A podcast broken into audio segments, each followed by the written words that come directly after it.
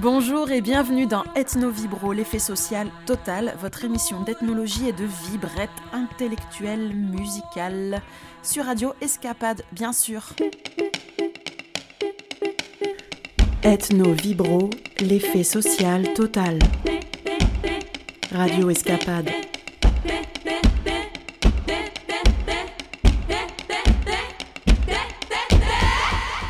Aujourd'hui, je vous propose une émission varia avec les rubriques de nos chroniqueuses préférées.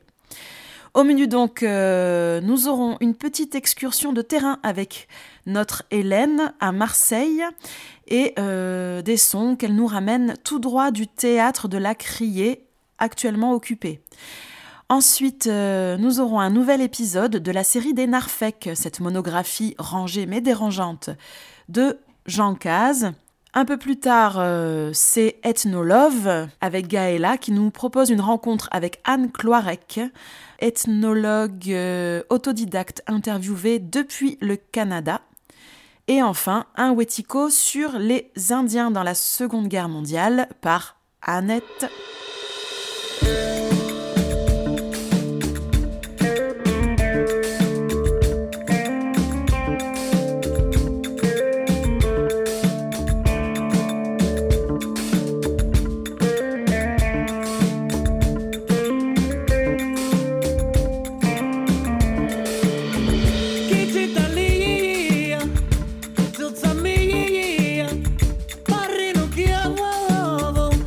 yıkıyorsun diye yer o.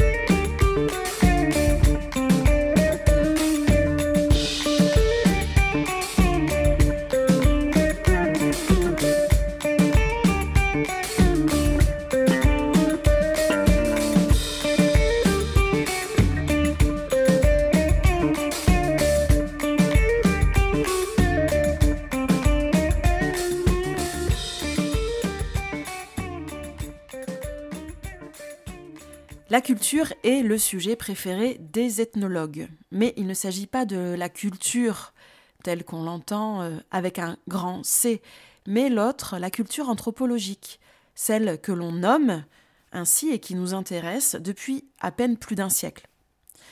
Cette culture qu'on ne revendique pas toujours, celle dont on n'a pas forcément conscience, celle que l'on habite et qui nous habite d'une génération à l'autre, l'habitus et l'habitude, la reproduction et le quotidien, mais aussi les événements, les bouleversements, les renversements historiques.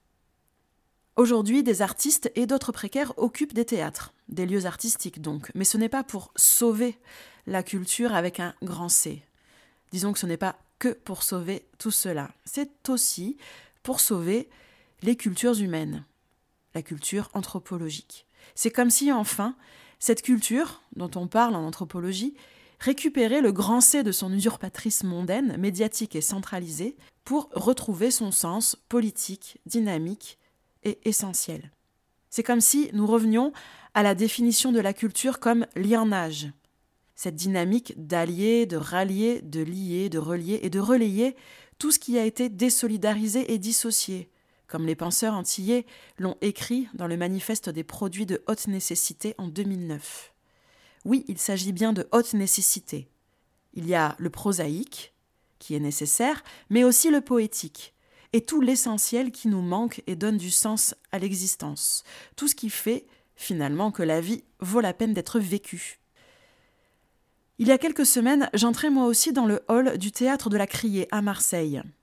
J'y étais invité pour assister à une représentation théâtralisée du travail d'un ethnologue.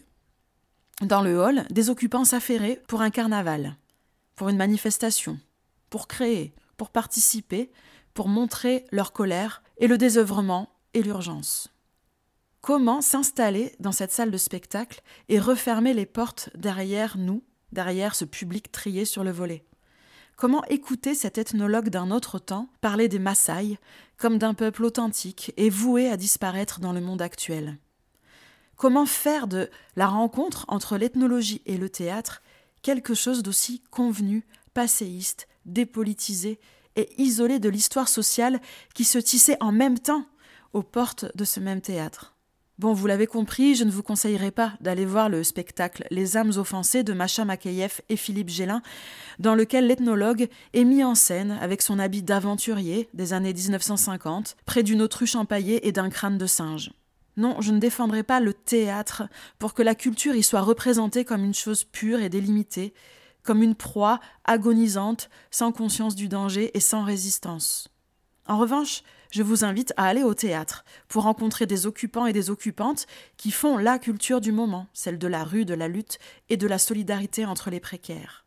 Je vous invite donc à écouter Hélène et les occupantes et occupants qu'elle a rencontrés à la criée ces derniers jours.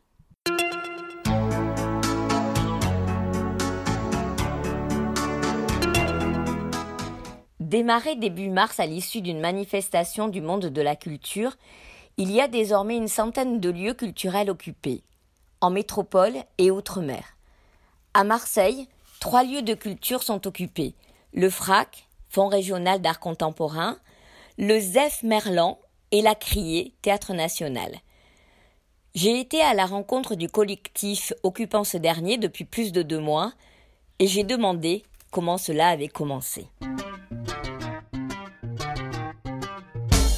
On peut dire que la, jeunesse de cette occupation, c'était pas du tout une occupation à la base.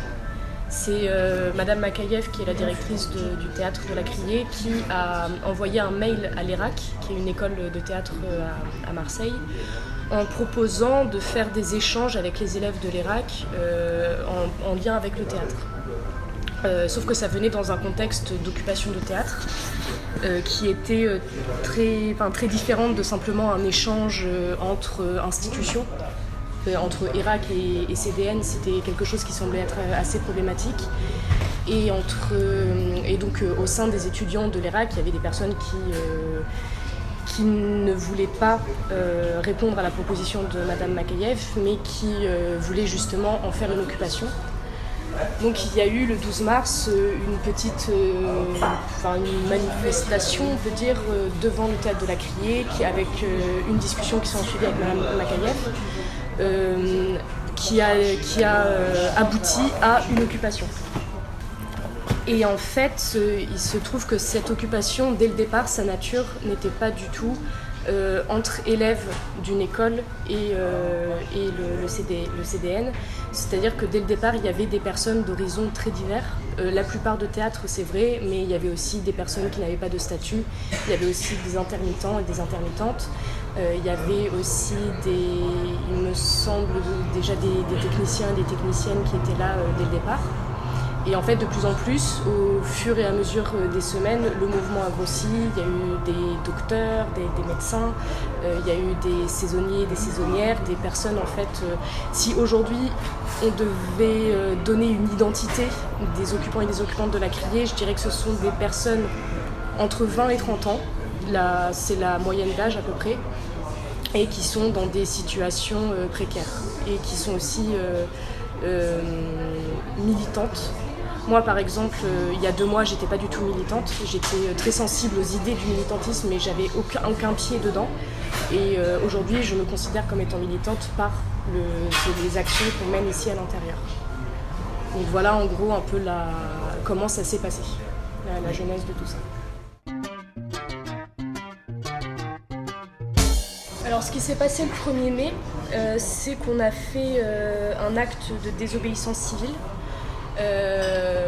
après la manifestation, euh, on a invité les gens à venir euh, à la criée. Il y avait 550 personnes.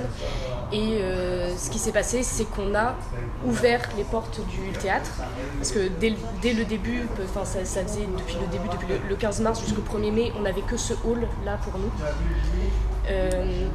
et donc on a ouvert sans autorisation mais sans euh, casser les portes non plus. On les a juste, on a trouvé le moyen de les ouvrir.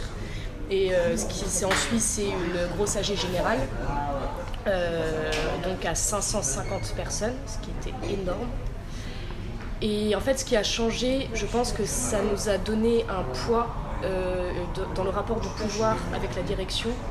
Ça nous a donné un poids beaucoup plus gros de savoir qu'on n'est pas juste des gentils petits euh, dilettantes euh, qui, sont là pour, euh, pour je sais pas, jouer au saltimbanque ou je sais pas c'est quoi. Ouais, voilà, c'est ça, voilà, c'est ça. Et du coup, ce qui s'en est en suivi, c'est que pour la première fois, on a pu enfin entrer dans des négociations importantes avec la direction, avec Madame Makayev, qui était de dire, bah déjà, on veut le grand théâtre pour nous euh, puisque euh, la réouverture pose problème et que la réouverture va arriver en mai, euh, nous, on veut la bloquer. Parce que ça pose problème dans le sens où ce seront seulement les, personnes, et c'est pas du tout contre les personnes, c'est plus contre l'institution, dire que c'est une réouverture qui va favoriser l'institution parce que seulement les grosses institutions vont être en capacité de pouvoir accueillir autant de public dans les normes sanitaires, euh, par un rapport d'espace, un rapport euh, de, présence euh, politique, artistique et culturelle sur dans le milieu culturel français. voilà, et ce qui était. Il y a eu aussi Jean-Marc Coppola, l'adjoint à la culture, qui est venu nous soutenir, qui a été aussi un, un, bon, poids pour nous. Euh, et voilà, et donc euh, oui, et ça nous a donné un rapport de pouvoir plus grand à notre sens parce que pour se faire entendre au niveau euh, politique, là on parle de l'État, du gouvernement et du ministère, euh, on se rend compte que en fait nous on peut pas. Tout ce qu'on fait c'est complètement invisibilisé. Euh, les médias relayent peu la politique n'entend pas donc il y a vraiment un truc euh, voilà. Et cette prise de pouvoir c'était aussi de dire coucou on est là. On fait un acte qui peut-être peut être perçu comme violent comme étant je sais plus irresponsable je ne sais pas trop quoi mais c'est de dire qu'en fait on prend les lieux. Et c'est un lieu public c'est un lieu qui existe grâce aux subventions euh, donc ça n'appartient pas à quelqu'un, ça appartient euh, à, tout le monde en fait. Et donc euh, c'est ça qui, s'est passé le 1er mai. Et donc après ça, en fait, il y a beaucoup plus de personnes qui sont venues. ça nous a donné une certaine visibilité. Mais Mais bon, on n'a pas eu non plus la masse d'articles dans, les journaux, on n'a pas eu non plus beaucoup de réponses de la part de la mairie. On a pu garder la grande salle, on a pu avoir aussi des avantages personnels de, vie intime ici, c'est-à-dire un accès aux douches 24 heures sur 24, 7 jours sur 7, ce qui n'était pas le cas autrefois. Euh, et, voilà, ça nous permet aussi bah, de pouvoir euh, organiser des événements, faire venir du monde, discuter euh, plus. Et c'est vraiment un truc de convergence des luttes qui a lieu là, et pas seulement de, culture, culture, culture entre soi. Donc, bah, après, c'est dans les revendications qu'on est aussi donc euh, la réforme de l'assurance chômage, ça n'a rien à voir avec euh, l'intermittence du spectacle, par exemple, c'est avec euh, l'intermittence du travail. Et on veut aussi se battre contre la loi de sécurité globale, contre la loi des séparatismes et autres. Enfin, en fait, contre toutes les lois en ce moment qui visent à précariser encore plus les plus pauvres, à détruire le système public et à bah, à faire encore plus fleurir tout l'appareil de répression qui, existe dans notre pays. Utile ou inutile de dire qu'ils ont cruellement besoin de forces vives et que vous serez les bienvenus pour papoter, créer, partager, proposer, manger aux assemblées générales comme aux ateliers. Vous serez reçus avec bienveillance et respect. Ils n'y arriveront pas tout seuls. Personne n'y arrivera seul. Renseignements sur le web, Occupation Sud ou bien Facebook. Multitudine un trento sol. Can vas de barca de matiera Le mestre de ta sabuniera Que tant de lui de plen però En cati deves creiurus Se ti un pa la giornata Le tre treme sun tetadus Ti rempugnon senza pomada Senza pomada Mes de la tineu sun babu Un'enge del longo ricavo E su impensi che ne cavo Già maglia gesta lei due bu A che più di Fo che vo tu de muru si rimette Oh vous les grands politiciens qui trustent les antennes Vous qui menez la grande course au galop dans la plaine Vous tenez nos vies d'une main et il faut qu'on la ferme. De l'autre vous purgez nos bourses et les vôtres sont pleines être les deux bouts est devenu un vrai casse-tête. Combien de familles d'ouvriers croulent sous les dettes? Combien de papés sont dans la misère à la retraite? Vivement qu'un de ces quatre matins déboule loup grand train blâmé.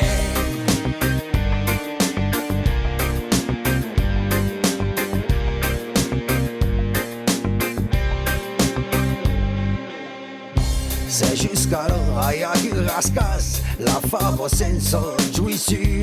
senso giuisuro Come ma muori duro Suruiaume dei riccias Io su giuste patu pelu E l'altri che lauran la rega Puis appanau e cumulu Pas tout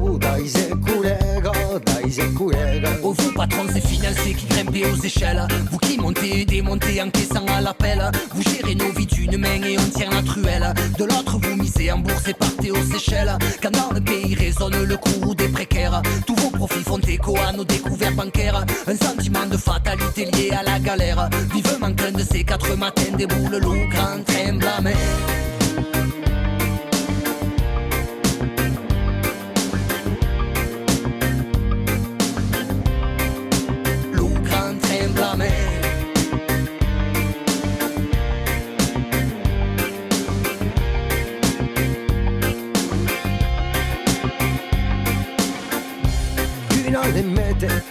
la lei, la trompeta in la Franza e ne sparpaia in la finanza. Pour abitare lo picciumpei se pari si vuol paclina la lei per un giù de festa se maxia vu regina brûlant lo pore cupo testa e cupo testa Fuego lo sangue nu resta lo bui Fuego sensi que ves la gorgio plena. Fuego buchiga de nuestro cudeno. Fuego son tu. Fuego son tu. Lo bestiao pren lo fui Lo bestiao pren lo fui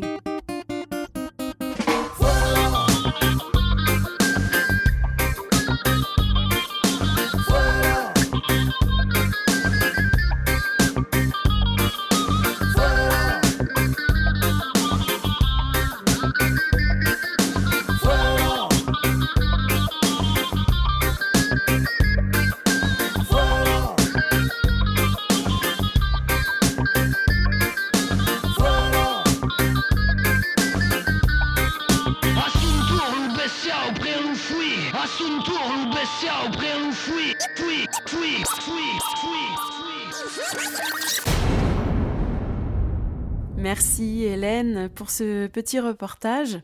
Je vous informe à cette occasion de la parution du dernier numéro du journal des anthropologues qui s'intitule Ethnographier la liberté. Il est présenté ainsi. Liberté, ce terme est partout clamé, chanté, revendiqué, alors que dans les faits, l'espace de la liberté semble se réduire, assiégé de part en part, parfois même par les politiques qui prétendent la promouvoir. Alors que s'achève ce premier quart de XXIe siècle, les mots de Claude Lévi-Strauss résonnent de toute leur force, la liberté absente dans sa présence. L'anthropologie est réputée pour son scepticisme à l'égard de la notion de liberté. Elle paraît en effet plus encline à étudier les formes de la domination et du pouvoir. À de rares exceptions près, elle a peiné à faire des manières d'être libre un objet d'ethnographie. D'une part, cela tient au fait que la notion de liberté manque souvent de tranchant, descriptif ou analytique. D'autre part, on peut y voir la conséquence d'une certaine conception de l'anthropologie elle-même comme méthode critique, mue par une quête de liberté et de libération. Ce dossier propose d'interroger les manières dont la discipline peut s'emparer de la question de la liberté. Quel message critique la discipline peut-elle proposer sur cette notion en ces temps incertains où la liberté paraît bel et bien en danger donc je viens de vous citer la présentation de, ce numéro dans lequel vous pourrez trouver plusieurs articles avec différents terrains, différents sujets autour de cette problématique. Le dossier est coordonné par Lucille Gallardo et Émir Mayedine. Tout de suite, je vous propose d'enchaîner avec euh, le nouvel épisode des Narfec. On en est à l'épisode numéro 7 qui va parler du langage avant la fin de l'année, vous pourrez entendre le dernier épisode de cette série du pacte rectangulaire des Narfec et de cette ethnologie dérangée. Et à cette occasion, nous aurons la chance euh, d'entendre la femme qui a découvert euh, ce travail de Jean Caz et cette monographie dérangeante. Et nous pourrons parler également de la publication de cet étonnant travail. Les formes élémentaires de la vie narfec, une ethnologie dérangée, par Jean Caz. Comme l'écrit l'éminent linguiste Ferdinand de Fauffure, si l'on veut démontrer que la géométrie admise dans une collectivité est une chose librement consentie, c'est bien la langue qui en offre la preuve la plus éclatante. Fort de ce précepte, nous devons à présent nous pencher sur un élément caractéristique de la structure linguistique narfec. Ainsi apparaît la surabondance d'expressions courantes faisant usage du mot boîte dont la polysémie est une véritable gageure pour l'ethnologue. Tout d'abord, dans son sens le plus quotidien, le terme boîte décrit un emballage cartonné ou plastifié servant de contenant à quelque chose d'autre. Comme nous l'avons précédemment vu, il s'agit alors de méta-rectangles. Afin de permettre l'identification de la bonne boîte, parmi toutes celles présentes dans les placards d'un foyer, le terme est toujours employé avec un complément d'objet direct qui en désigne le contenu. Par exemple, la boîte à chaussures, la boîte de gâteaux, la boîte de sardines, la boîte de thon, dont on ne peut que s'étonner de l'originalité géométrique. Ces boîtes-là sont souvent invoquées par les narfèques dans leurs interactions routinières, notamment dans des expressions telles Passe-moi la boîte de gâteaux auxquelles sont ajoutées des formules rituelles de politesse, si les relations entretenues au sein du foyer au moment de l'interaction sont cordiales. Sous l'apparente simplicité de la requête, encore faudra-t-il comprendre ce qui semble évident pour tout narfec, ce n'est pas tant la boîte qui est ici demandée, mais son contenu. Ainsi, prendre la requête au pied de la lettre et ne fournir à celui qui le demande que le contenant de carton vidé de son contenu peut aisément passer pour un affront. Une deuxième acception courante du terme boîte se situe dans le domaine de la vie sociale liée au travail et désigne alors une entreprise. À ces boîtes-là, les narfèques cultivent un rapport ambigu fait à la fois de loyauté, puisque l'ancienneté dans la boîte est valorisée, par exemple, il sait ce qu'il dit, il a 20 ans de boîte, et de méfiance, notamment envers les grosses boîtes ou encore les boîtes étrangères. Si certains narfèques acceptent de changer de boîte en cas de nécessité, Ils vivent très souvent dans la peur que leur boîte ne ferme ou ne coule, ou encore qu'elle soit rachetée par une autre boîte, ce qui arrive assez fréquemment. Cette peur est évidemment liée au fait que c'est la boîte, sous cette acception, qui fournit la paix nécessaire aux échanges du pacte rectangulaire. Mais le terme boîte peut aussi désigner un lieu, à visée récréative, où les narfecs s'enferment, généralement les nuits de week-end, afin de mettre en place diverses parades nuptiales sur une piste de danse.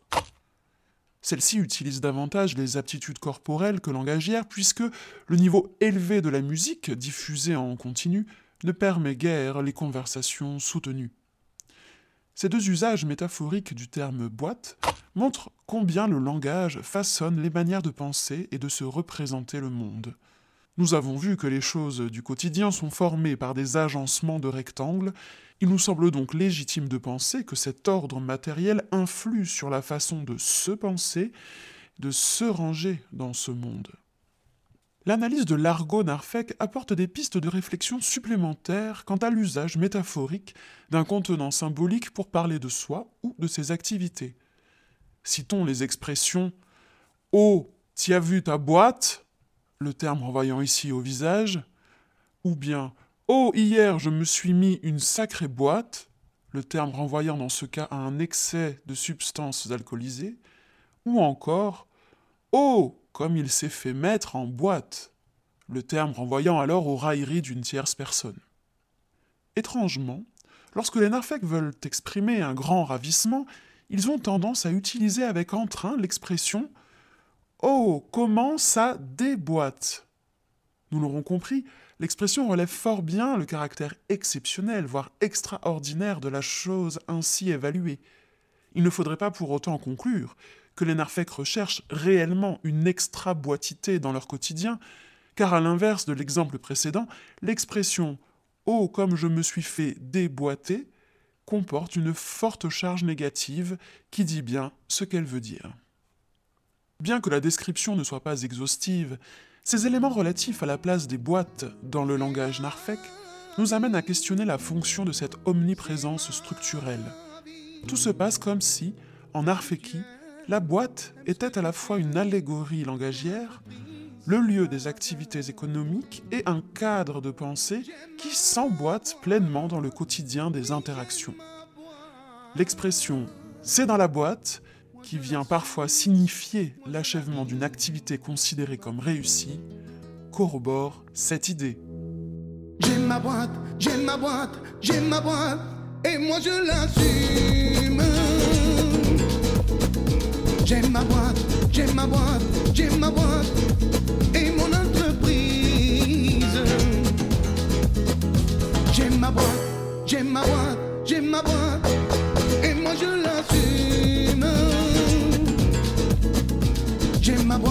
j'aime ma boîte, j'aime ma boîte et mon entreprise. C'est la vie, c'est ma vie. Fais ce que tu aimes, aime ce que tu fais, ton entreprise sera ravie. J'aime ma boîte, oui j'aime ma boîte. Moi je l'assume, moi je la vis et c'est ma vie. J'aime ma boîte, j'aime ma boîte, j'aime ma boîte et moi je l'assume. J'aime ma boîte, j'aime ma boîte, j'aime ma boîte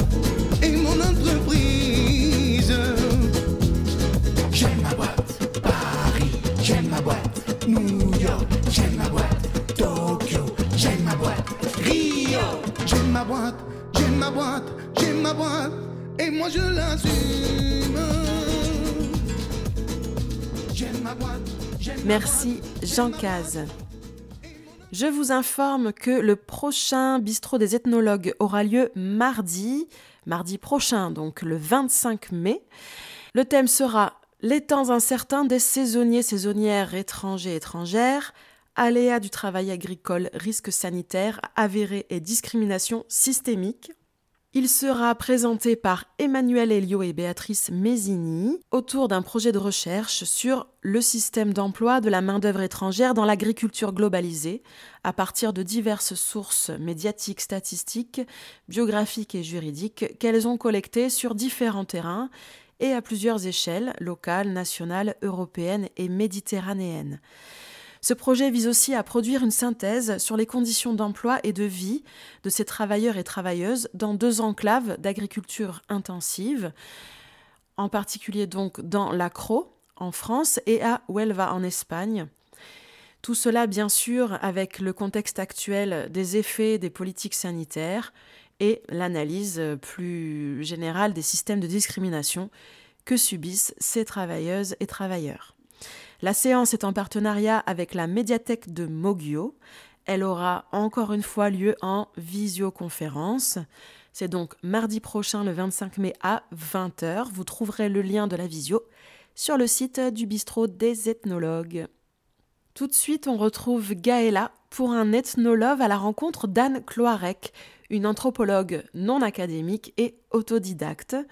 Nous y entendrons son parcours original entre l'Hérault et l'Alberta au Canada, entre l'éducation populaire et l'animation territoriale. Nous découvrons une fois de plus une femme atypique dont l'action et les réflexions sont imprégnées de l'approche anthropologique. Encore une nouvelle vibrette qui passe dans nos ondes aujourd'hui sur Radio Escapade. Ethnolove, ethnolove, ethnolove.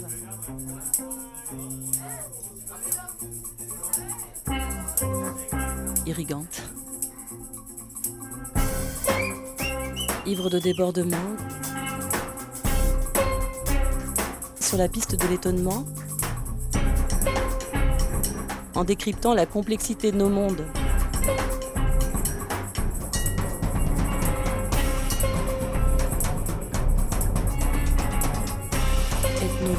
Ethnolove, ethnolove. Alors en fait, euh, moi je me suis posé pour la première fois la question de l'anthropologie et de l'ethnologie quand je travaillais sur les terrains familiaux à Pignan.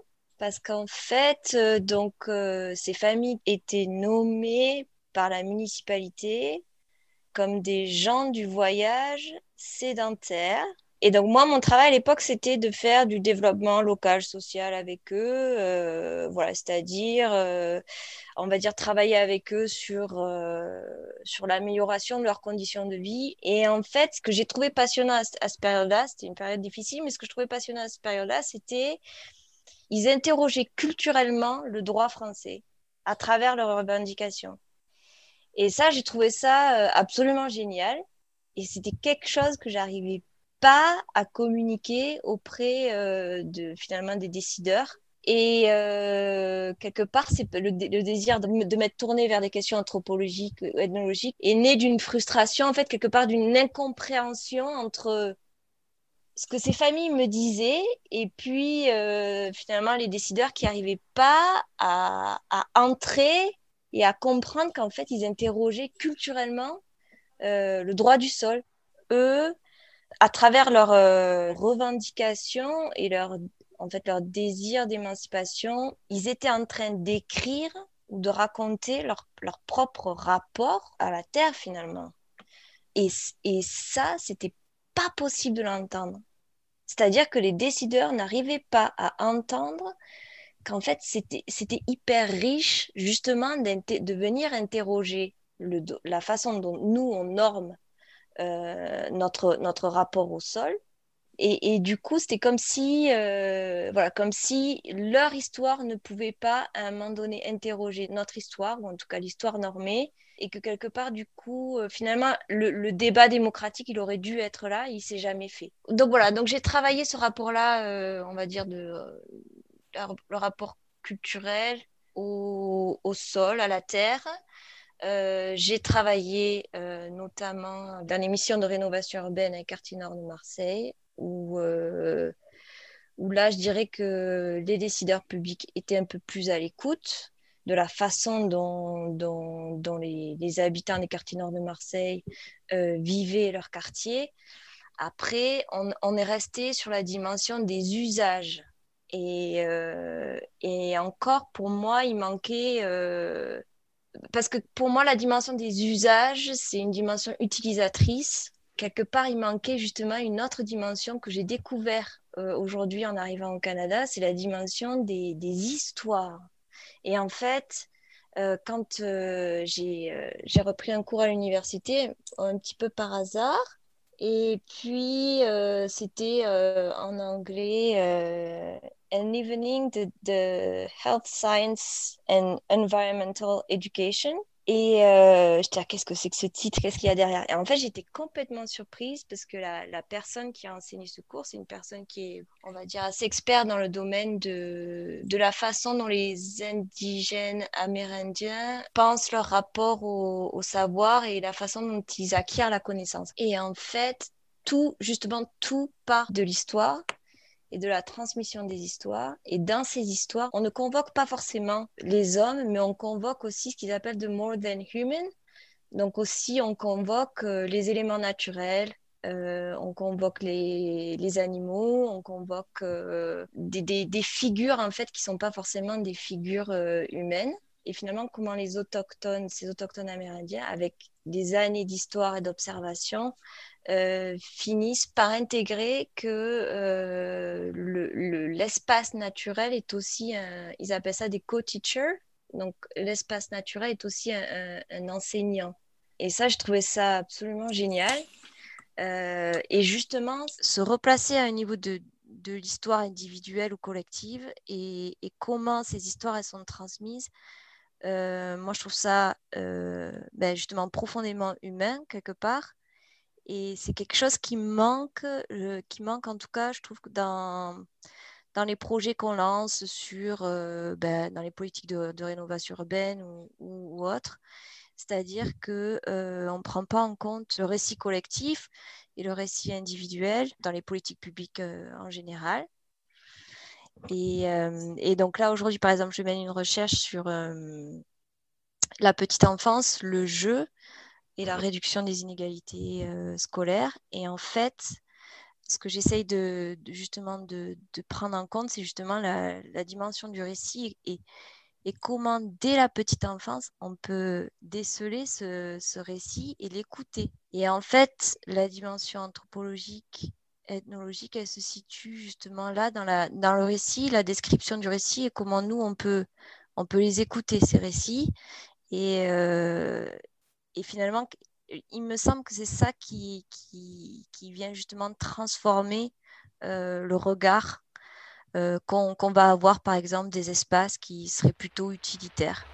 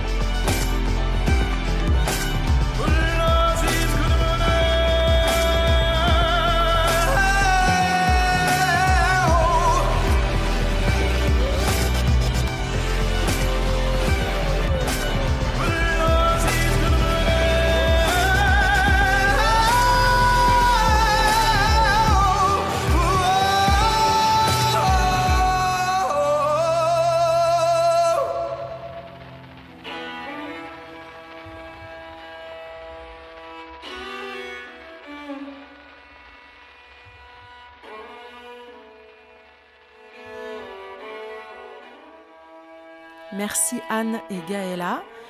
Tout de suite, et pour rester dans les airs amérindiennes, nous allons entendre Annette avec un Wetiko sur les Indiens dans les guerres mondiales. Aujourd'hui, c'est le deuxième épisode et la Seconde Guerre mondiale, toujours à travers la littérature. Wetiko, la chronique littéraire amérindienne par Annette. Les peuples autochtones ont largement participé à la Seconde Guerre mondiale, tant depuis le Canada que des USA. À leur retour, ils ont vu leur statut bouger, au Canada, mais pas aux USA. Et ils sont revenus avec de gros traumatismes qui parfois se manifestaient d'une façon différente des autres vétérans. Depuis les USA, les Amérindiens se montrent encore plus patriotes que lors de la Première Guerre mondiale. Près de 50 000 s'engagent sur tous les fronts alliés. Le vétéran Glenn Douglas raconte. L'ennemi était à 10 mètres, mais m'a raté. J'étais pétrifié, alors le sergent m'a poussé. Quand l'Allemand a relevé la tête, j'ai tiré juste entre ses yeux. Son cerveau a explosé et son casque a giclé. Cette première fois m'a affecté. Après, ça a été plus facile. Douglas a combattu ensuite en Corée et au Vietnam avant de s'engager auprès des Amérindiens victimes de stress post-traumatique. Contrairement à ce qui s'était passé à l'occasion de la Première Guerre mondiale, le Canada rend hommage à la sortie de la guerre à la participation autochtone durant la Deuxième Guerre mondiale. Dans un contexte où le gouvernement cherche à mettre en place un nouvel ordre social, de nombreux Canadiennes se penchent en outre sur le traitement réservé par leur pays aux populations autochtones et ne sont pas particulièrement satisfaits de ce qu'ils découvrent. Des groupes d'anciens combattants, des dirigeants autochtones et de nombreux autres sympathisants profitent de ce climat favorable et de cette courte période de reconnaissance pour faire pression sur le gouvernement afin qu'il réforme les droits civiques des autochtones. Ces actions conjointes conduisent en 1946 à un examen parlementaire et en 1951 à d'importants amendements à la loi sur les Indiens. Il faut toutefois noter que les peuples autochtones n'obtiendront le droit de vote à l'échelon fédéral qu'à compter de 1960. Well, when I was a young girl, I learned not to care. Oh, whiskey, from it, I often did swear. Cérémonie, le roman de Leslie Mormon Silko raconte le retour de Tayo, jeune indien, qui revient de la Seconde Guerre mondiale brisé, hanté par la mort. Son retour sur la réserve parmi les siens ne fait qu'accroître son sentiment d'aliénation, car pour Tayo, comme pour beaucoup d'Indiens, l'amour de sa terre porte en filigrane la honte de l'avoir perdue. Tandis que les autres vétérans trouvent refuge dans l'alcool et la violence, Tayo s'interroge sur le véritable sens de son mal. Sa quête le ramène au passé de son peuple et aux croyances traditionnelles. Elle prend la forme d'un rituel, d'une cérémonie, seule voie possible pour guérir du plus sombre des maux, le désespoir. Leslie Marmon Silko montre finement les difficultés de Tayo à se réinsérer, tant dans la société américaine que dans sa société traditionnelle. Comme si la guerre l'avait coupé de ses racines sans pour autant lui donner accès à la société blanche. Tayo est d'abord soigné à l'hôpital des Blancs, mais il en sort sans être guéri.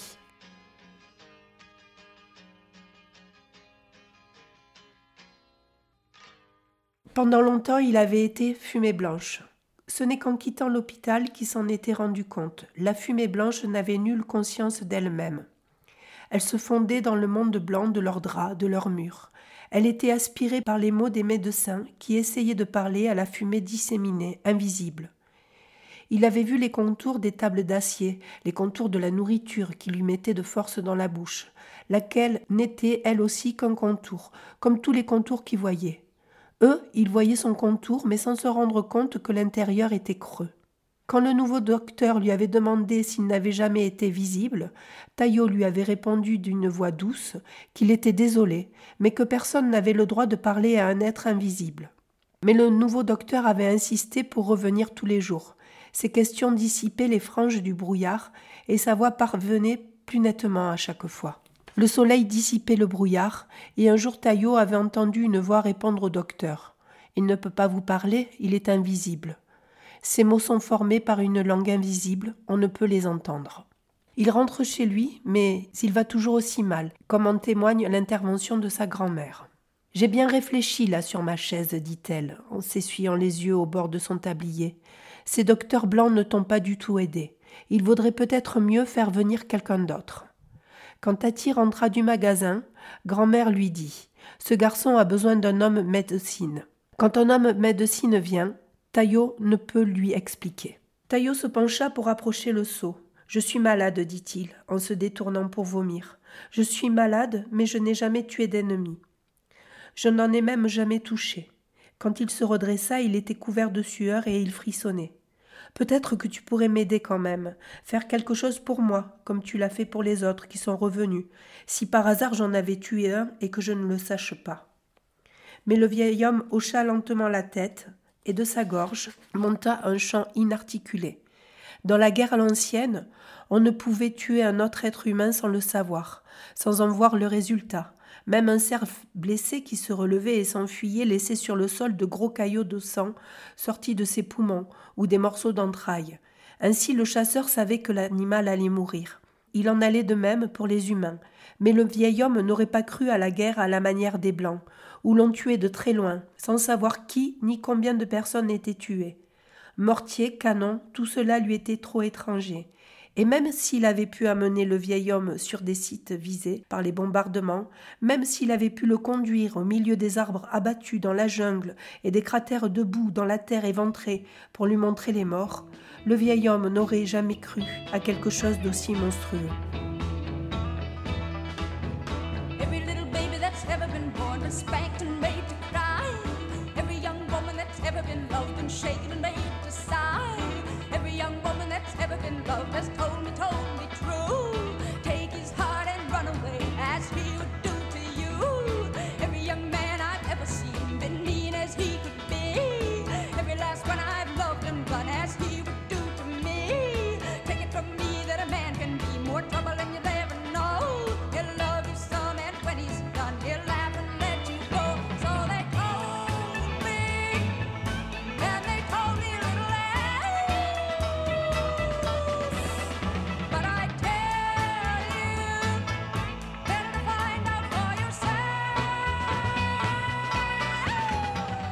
Georges Devereux, à la fois ethnologue et psychanalyste, a ouvert la voie à l'ethnopsychanalyse en permettant de changer le cadre de référence dans lequel le soignant pense les troubles. À la clinique Menninger de Topeka, il fait la rencontre d'un Indien de la tribu des Pieds Noirs, Jimmy Picard, qui devient son patient et le sujet de sa publication, Psychothérapie d'un Indien des Plaines. Arnaud Desplechin a raconté cette analyse dans le film Ginny P. Mais il faut noter que Taillot trouve à se soigner auprès des siens, même si un autre traumatisme persiste. En effet, Leslie Mormon Silko montre admirablement que le retour des vétérans amérindiens s'accompagne d'une déchéance ou chute de statut. Ils passent de vétérans, où ils étaient loués et admirés, à des Indiens à nouveau, rejetés, stigmatisés et victimes de racisme. Nous finirons sur les mots de Taillot. Le premier jour à Auckland, alors qu'il se promenait dans la rue avec Rocky, une grosse Chrysler s'était arrêtée et une vieille femme blanche avait descendu la vitre pour leur dire Dieu vous bénisse, Dieu vous bénisse. Mais c'était l'uniforme qu'elle bénissait, pas eux. Un jour donc, il y avait ces Indiens. Ils ont mis un uniforme, ils ont coupé leurs cheveux, ils sont partis pour une grande guerre. Ils se sont bien amusés aussi. Dans les bars, on leur servait à boire. Dans la rue, les vieilles dames leur souriaient, à eux, des Indiens. Souvenez-vous de ça, parce que c'est tout ce qu'ils étaient, des Indiens. Ces Indiens ont baisé des blanches. Ils ont eu tout ce qu'ils voulaient. C'étaient les petits gars de MacArthur. Les putains blanches leur prenaient leur argent comme aux autres. Ces Indiens ont eu le même traitement que les autres. Ils ont eu les mêmes médailles pour leur bravoure et le même drapeau sur leur cercueil. Tao s'arrêta. Il vit que les autres ne riaient ni ne parlaient plus. Il l'écoutait et il ne souriait pas. Il prit une autre bière de la main de Harley et but jusqu'à ce que la bouteille soit vide. Harley cria au barman Hé, Mani, mets-nous donc le jukebox. Mais Tao cria Non, non, je n'ai pas encore terminé avec cette histoire. Vous comprenez, ces imbéciles d'Indiens croyaient que cette belle vie allait continuer. Ils n'avaient aucune envie de renoncer à la bière glacée et au conte des blondes. Foutre non, eux aussi ils étaient la belle Amérique, et c'était la terre des hommes libres, comme les profs l'affirmaient à l'école. Ils portaient l'uniforme et ils n'avaient plus l'air différent. Ils étaient respectés. Il sentait que les mots sortaient de plus en plus vite, avec une force impétueuse, qui grandissait en lui, comme si les mots allaient exploser et qu'il voulait finir avant que ça n'arrive. Je suis un métis, je serai le premier à le dire, et je parlerai pour les deux côtés. La première fois, vous avez fait un tour dans la rue à Gallup ou à Albuquerque, vous avez compris. Ne mentez pas. Vous avez compris tout de suite. Fini la guerre, envolez l'uniforme. Tout d'un coup, le type du magasin vous sert en dernier. Il vous fait attendre jusqu'à ce que tous les blancs aient acheté ce qu'ils voulaient. Et l'employée blanche à la gare routière. Maintenant, elle fait bien attention à ne pas vous toucher la main en vous rendant la monnaie. Vous regardez les pièces que l'on fait glisser sur le comptoir et vous comprenez. Bordel, bande de crétins, fils de pute, vous comprenez.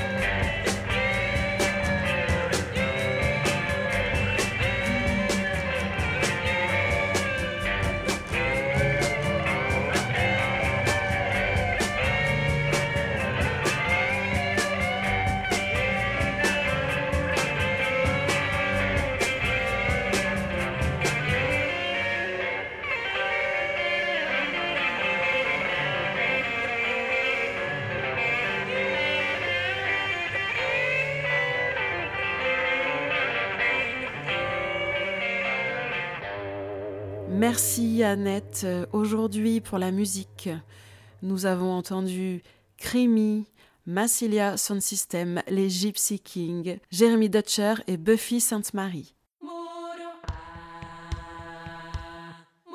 Nous arrivons au terme de notre ethno-vibro, l'effet social total.